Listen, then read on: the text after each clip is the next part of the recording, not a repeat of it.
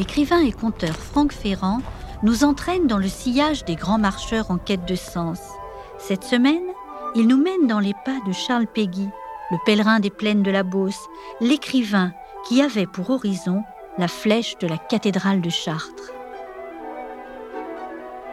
En juin 1912, Charles Péguy devait faire à Chartres le plus célèbre des pèlerinages et parcourir 140 km en trois jours, avec, en point d'orgue, la découverte de la fameuse cathédrale Notre-Dame, chef-d'œuvre de l'art gothique aux deux clochers dissemblables.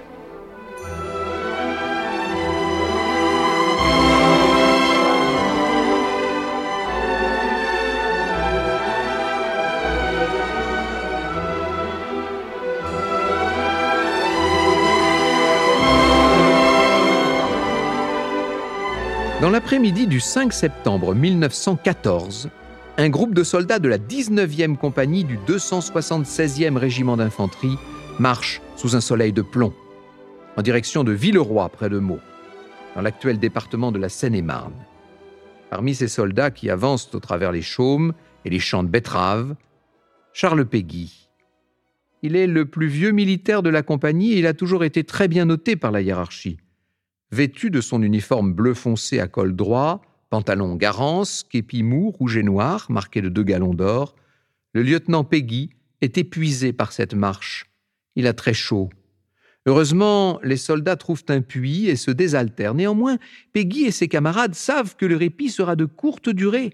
Vers quatre heures et demie, la 19e compagnie reprendra la route avec l'ordre de s'emparer à la baïonnette de la colline boisée de Montion, à trois kilomètres de là. Peggy et les soldats traversent un champ d'avoine. Soudain, les balles de mitrailleuses allemandes commencent à siffler. Les soldats ennemis sont cachés derrière des arbres. Peggy, comme ses compagnons, s'abrite au pied d'un talus. Le capitaine Guérin donne l'ordre de traverser le champ de betteraves. L'assaut vient à peine de commencer que le capitaine Guérin est tué sous les balles allemandes. Peggy tire alors son sabre et prend forcément le commandement. Il hurle Couchez-vous, couchez-vous, attention Feu à volonté Debout, la lorgnette à la main, Peggy dirige le tir, indique l'ennemi, court d'un homme à l'autre. Certains soldats se plaignent. Nous n'avons plus de sac, mon lieutenant. Nous allons tous y passer. Peggy crie Ça ne fait rien. Moi non plus. Je n'en ai pas, voyez. Tirez toujours. Tirez, nom de Dieu. Soudain, Peggy, toujours debout, reçoit une balle en plein front. Il s'affaisse. Son voisin l'entend murmurer Ah, mon Dieu, mes enfants. Il est près de cinq heures et demie. Charles Peggy vient de mourir, à 41 ans.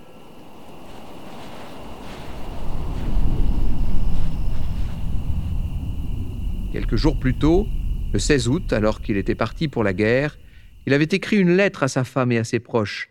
Si je ne reviens pas, vous irez pour moi à Chartres tous les ans. Vous ne pouvez pas soupçonner ce que nous devons à ce sanctuaire. Charles Péguy s'y est rendu, à ce sanctuaire, pour la première fois deux ans plus tôt. Le vendredi 14 juin 1912, à 9 h du matin, à Palaiseau, dans ce qu'on appelait alors la Seine-et-Oise, aujourd'hui Palaiseau se trouve dans l'Essonne, Charles Péguy quitte son domicile, la maison des Pins. Pèlerine noire sur le dos, chapeau mou sur la tête, godillot clouté aux pieds, l'écrivain porte un sac le même que celui des lieutenants de réserve. Petit homme mince, à la barbe broussailleuse, Charles Péguy porte un binocle à cause de sa myopie. Il n'est pas seul sur sa route. Son fils aîné Marcel, qui a 14 ans, l'accompagne, de même que le jeune écrivain Alain Fournier, qui est en train d'écrire Le Grand Maulne et qui voit en Péguy un modèle. Le contraste est d'ailleurs saisissant entre les deux hommes. Peggy, petit et mal habillé, tandis qu'Alain Fournier est grand, élégant. En revanche, les deux ont un point commun, ils marchent d'un bon pas. Ils descendent vers la rivière Livette, passent un pont, atteignent le lac de Lozère et repassent sur la rive droite de Livette. Le trio traverse de grandes plaines de blé. Peggy écrit dans la présentation de la Beauce à Notre-Dame de Chartres Ainsi nous naviguons vers votre cathédrale, de loin en loin surnage un chapelet de meules, rondes comme des tours, opulentes et seules, comme un rang de châteaux sur sa barque amirale.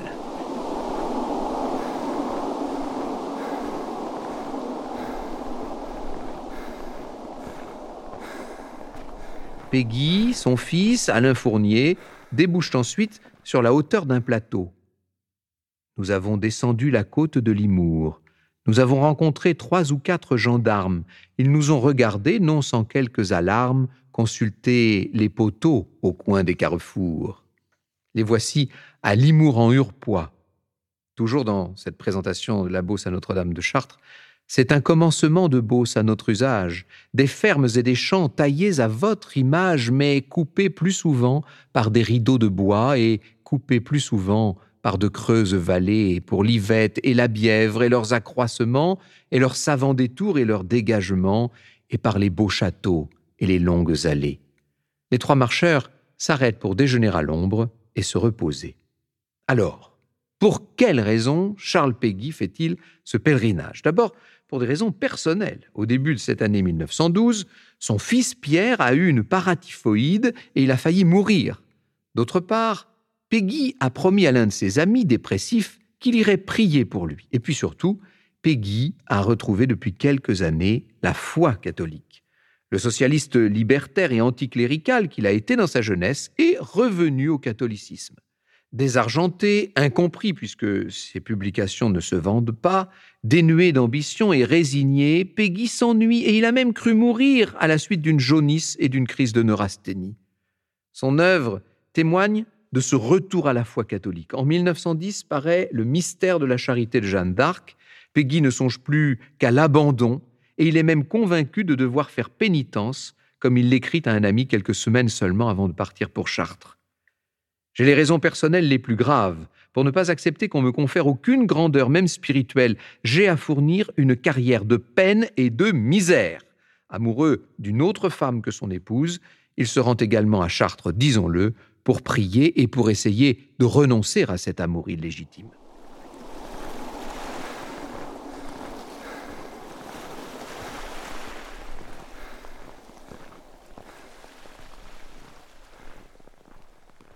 En ce début d'après-midi de juin 1912, Charles Péguy, son fils aîné donc, et Alain Fournier poursuivent leur route dans la plaine, toujours d'un bon pas. Péguy s'arrête pendant de longues minutes pour observer les croix situées à l'angle des routes, des croix rongées de mousse, rongées de vétusté, dit-il.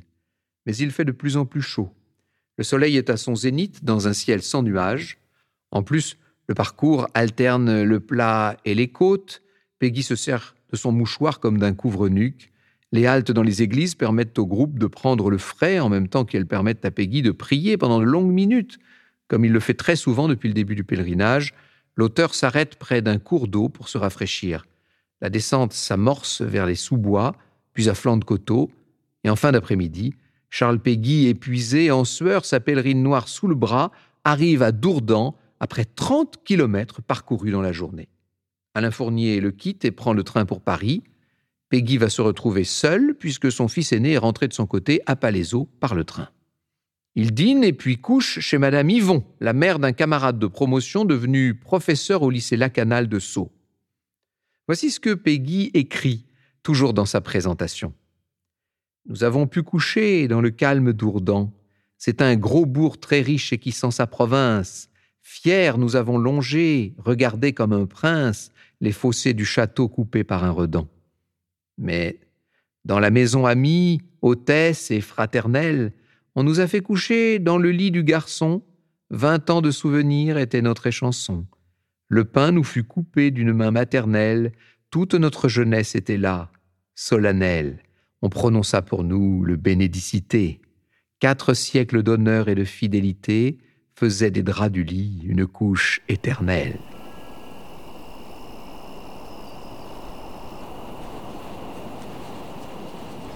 Charles Péguy a toujours eu l'habitude de marcher. Depuis l'adolescence, pour tromper l'ennui, il fait de longues marches solitaires, parfois jusqu'à 40 km d'une traite. L'été, après de longues heures d'écriture et une sieste, il lui arrive de parcourir la Beauce. Lors des manœuvres militaires, Péguy, qui est lieutenant de réserve, marche également beaucoup.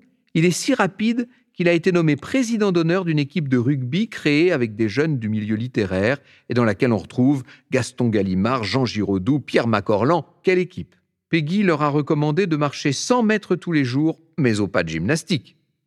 Le samedi 13 juin à Dourdan, il se lève avant l'aube et il écrit Le temps s'annonçait bien, on nous a dit tant mieux, on nous a fait goûter de quelques bœufs en daube, puisqu'il est entendu que le bon pèlerin est celui qui boit ferme et tient sa place à table, et qu'il n'a pas besoin de faire le comptable et que c'est bien assez de se lever matin. Vers 7h30, Peggy quitte Dourdan avec une promesse faite à son hôte prier pour son petit-fils malade que sa fille vient d'emmener à Paris pour le faire examiner chez un chirurgien. Peggy passe devant le château de Dourdan, bâti au Moyen Âge, puis l'église de la ville.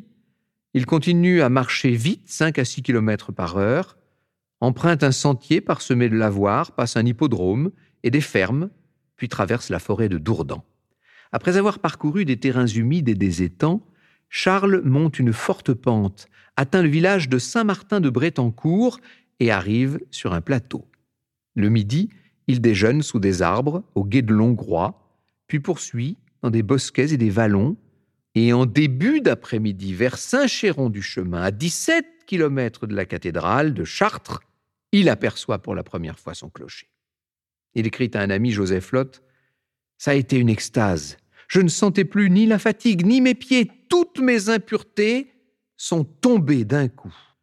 Et vous apparaissez, reine mystérieuse, cette pointe là-bas, dans le moutonnement des moissons et des bois, et dans le flottement de l'extrême horizon, ce n'est point une ieuse, ni le profil connu d'un arbre interchangeable, c'est déjà plus distante et plus basse et plus haute, ferme comme un espoir sur la dernière côte, sur le dernier coteau, la flèche inimitable.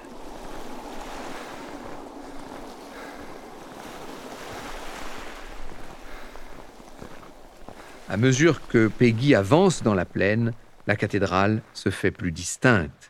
Il est à présent sur un plateau qui domine l'heure et au terme de 70 kilomètres parcourus, il arrive enfin à Chartres. Aux alentours de 5 heures du soir, il suit l'heure, les lavoirs, les jardinets, les moulins à eau. Par un pont, Peggy marche sur les pavés de la ville haute avec ses maisons anciennes à pans de bois, ses estaminets, sur la place de la cathédrale les vendeuses de cierges et de statuettes sont nombreuses avec leurs petits étals montés sur roues. Peggy donne des pièces à des mendiants et avec une profonde émotion, il entre dans la cathédrale par le portail royal.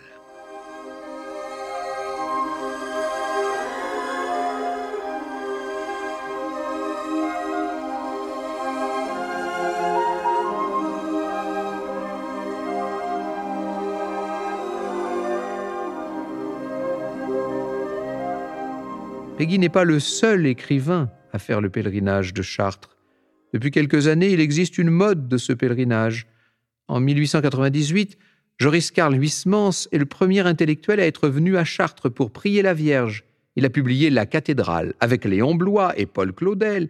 Il est l'annonciateur de ce mouvement de conversion d'écrivains et d'artistes au catholicisme qui culminera entre 1905 et 1914. Et dans l'entourage proche de Peggy, certains ont fait un pèlerinage à Chartres avant lui. C'est le cas notamment du philosophe Jacques Maritain et de son épouse en 1905.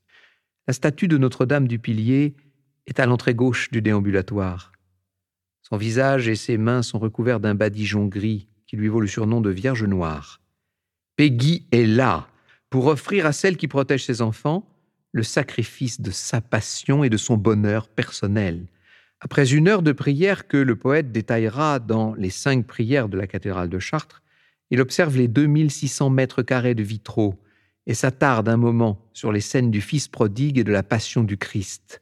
Bouleversé, Peggy sort de la cathédrale et se rend dans une vieille auberge près du sanctuaire et réserve une chambre pour la nuit au prix de 40 sous.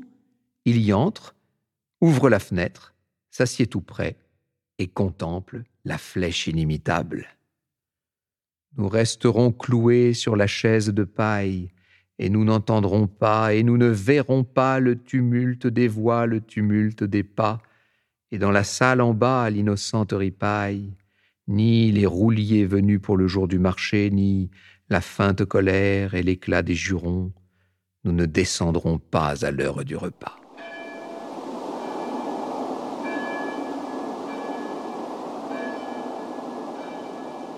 Le lendemain matin, Charles retourne prier Notre-Dame du Pilier dans la cathédrale, une heure avant la grand-messe, le jour de la fête du Sacré-Cœur, c'est le troisième dimanche après la Pentecôte.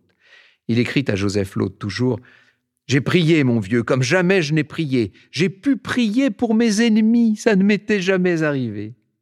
Il quittera Chartres vers 9 heures. Une partie du retour se fait sous la pluie. Le lundi 17 juin, dans l'après-midi, Charles Péguy, après 140 kilomètres parcourus en un peu plus de trois jours, sera de retour chez lui à Palaiseau. Deux jours plus tard, Madame Yvon, qui a hébergé Peggy à Dourdan et lui avait demandé de prier pour son petit-fils, lui écrit Ma fille est rentrée de Paris réconfortée. Le chirurgien a trouvé notre petit Jean en bonne voie de guérison. Ma fille me dit qu'elle a eu l'impression que le docteur a trouvé son bonhomme mieux même qu'il ne s'y attendait. Est-ce à votre pensée auprès de Notre-Dame de Chartres que nous le devons? En tout cas, je remercie bien le bon Dieu. Au retour de Chartres, la situation matérielle de Peggy ne s'améliore pas, mais il a été transformé, lui, par ce pèlerinage. Il affirme que Notre-Dame l'a sauvé du désespoir et qu'il a une paix du cœur totale. Lorsque son fils Pierre est à nouveau malade et gravement malade, Charles va décider de repartir pour Chartres et désormais il effectuera le pèlerinage tous les ans. Le vendredi 25 juillet 1913, il repart donc pour sa cathédrale et rentre trois jours plus tard. Et puis l'année suivante, le mardi 14 avril 14, c'est par le train cette fois que Peggy partira pour Chartres avec des amis. Le 26 mai de cette année 14, donc juste un peu plus de trois mois avant de mourir, il écrit à son ami l'hôte Je ne dis pas qu'un jour je ne te donnerai pas rendez-vous à Chartres. C'est là que j'ai laissé mon cœur et je crois bien que c'est là que je me ferai enterrer. J'y ai reçu des grâces inouïes.